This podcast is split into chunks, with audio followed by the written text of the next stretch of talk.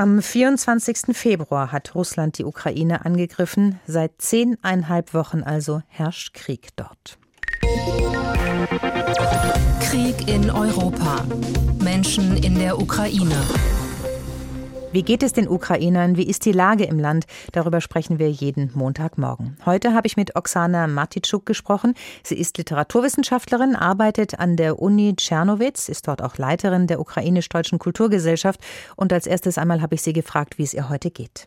Gut, ich bin gespannt auf den Tag. Es wird ein ganz besonderer Tag, denke ich mal. Es wird ein ganz besonderer Tag. Ich habe das in der Anmoderation ja auch gesagt. Heute am 9. Mai, mitten im Krieg, feiert Russland den Sieg über Hitler-Deutschland mit einer großen Parade. Was erwarten Sie bei sich in Tschernowitz? Ähm, Im Südwesten der Ukraine leben Sie ja. Was erwarten Sie sich von dem Tag? Ich denke, es wird erst einmal keine offizielle Feier geben, auch aus Sicherheitsgründen. Es wurde landesweit empfohlen, keine Menschenansammlungen, keine Feier.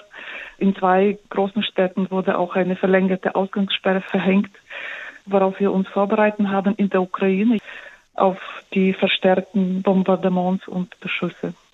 Rechnen Sie bei sich in Tschernowitz auch mit Beschuss? Schwer zu sagen. Es ist fast unheimlich zu wissen, dass wir inzwischen die einzige Region geblieben sind, die noch nicht beschossen worden ist. Ich denke ehrlich gesagt, dass es nur noch eine Frage der Zeit ist. Vielleicht ist das auch eine ganz besondere Strategie der Russen. Ich weiß es nicht. Können Sie ein bisschen aus Tschernowitz erzählen? Wie ist die Situation in der Stadt? Was erzählen die Menschen dort? Was wird gesprochen? Wie ist die Stimmung? Ich höre von meinen Kollegen, die mal da waren oder auch von Menschen, die direkt betroffen sind, dass man auf Dauer natürlich kaum aushalten kann unter solchen Bedingungen. Aber es ist wahrscheinlich immer noch besser, als wenn man direkt gefährdet ist. Zugleich in der Kulturszene, also wirklich täglich gibt es Veranstaltungen, Workshops für Kinder, für verschiedene Zielgruppen. Das ist einfach ein sehr differenziertes Bild. Sie haben gesagt, das ist kaum auszuhalten. Sie meinen, das ist nervlich und psychisch kaum auszuhalten. Und dafür gibt es dann diese Veranstaltungen, um auch Mut zu machen. Verstehe ich das richtig? Das auf jeden Fall. Ich weiß allerdings nicht, ob Menschen, die zum Beispiel in einem Kindergarten wohnen, ob sie überhaupt mitbekommen, was in der Stadt passiert. Aber es ist auf jeden Fall auch eine relativ große Gruppe von Menschen, die schon länger da sind, die auch unter besseren Lebensbedingungen wohnen, die auf jeden Fall nicht nur die Angebote wahrnehmen, sondern diese auch mitgestalten, indem sie selber etwas anbieten. Ja, jetzt sind Sie ja auch in der Flüchtlingshilfe aktiv und in der Hilfe, um auch Lebensmittel oder Benzin äh, in die Ukraine zu holen. Sehe ich das richtig? Was genau machen Sie da und was können Sie da bewirken? Ja, wir holen äh, vor allem Hilfsgüter, die von privaten Personen in Deutschland gespendet werden und über Rumänien in die Ukraine kommen. Wir holen die Hilfstransporte inzwischen in Rumänien ab mit einer Sondergenehmigung für die männlichen Kollegen. Treibstoff können wir leider nicht einführen. Wir müssen in Rumänien tanken, wenn wir mit unserem universitären Kleintransporter nach Rumänien fahren. Der Treibstoff ist inzwischen sehr, sehr knapp. Was können Sie denn da aus Rumänien holen? Welche Hilfsgüter sind denn das dann?